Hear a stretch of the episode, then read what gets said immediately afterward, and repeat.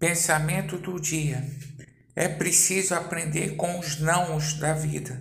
Há momentos que devemos insistir e outros que devemos partir para outro caminho.